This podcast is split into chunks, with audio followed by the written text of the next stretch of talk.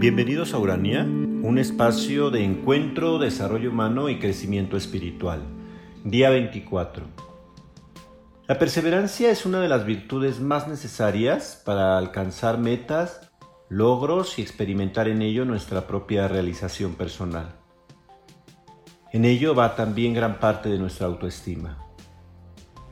La perseverancia, como podemos suponer, es constancia, empeño, dedicación, tesón. Plantearse metas, objetivos y proyectos de vida, desde los más mínimos hasta planes a largo plazo, requieren de esa virtud.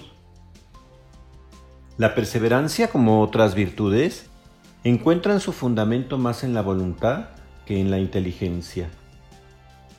Yo puedo tener un plan de vida extraordinario, un proyecto atractivo y bien estructurado, pero sin la voluntad que es el motor que nos sostiene en el día a día, muy probablemente dejaremos inconcluso dicho plan de vida.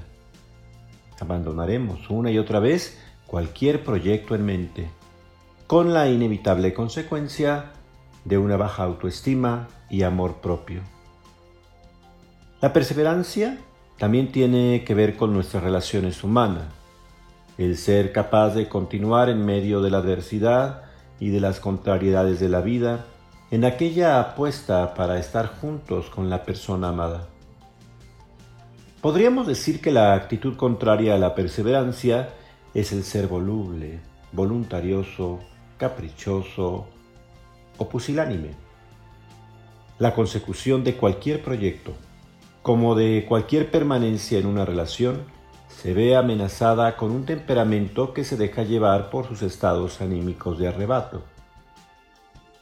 El no ser capaces de que a pesar de dichos sentimientos primarios podamos continuar en el camino, a sabiendas de que tanto dicho proyecto o sueño de vida como de la persona o personas a quienes amamos, siempre estarán por encima de cualquier momento o acontecimiento pasajero.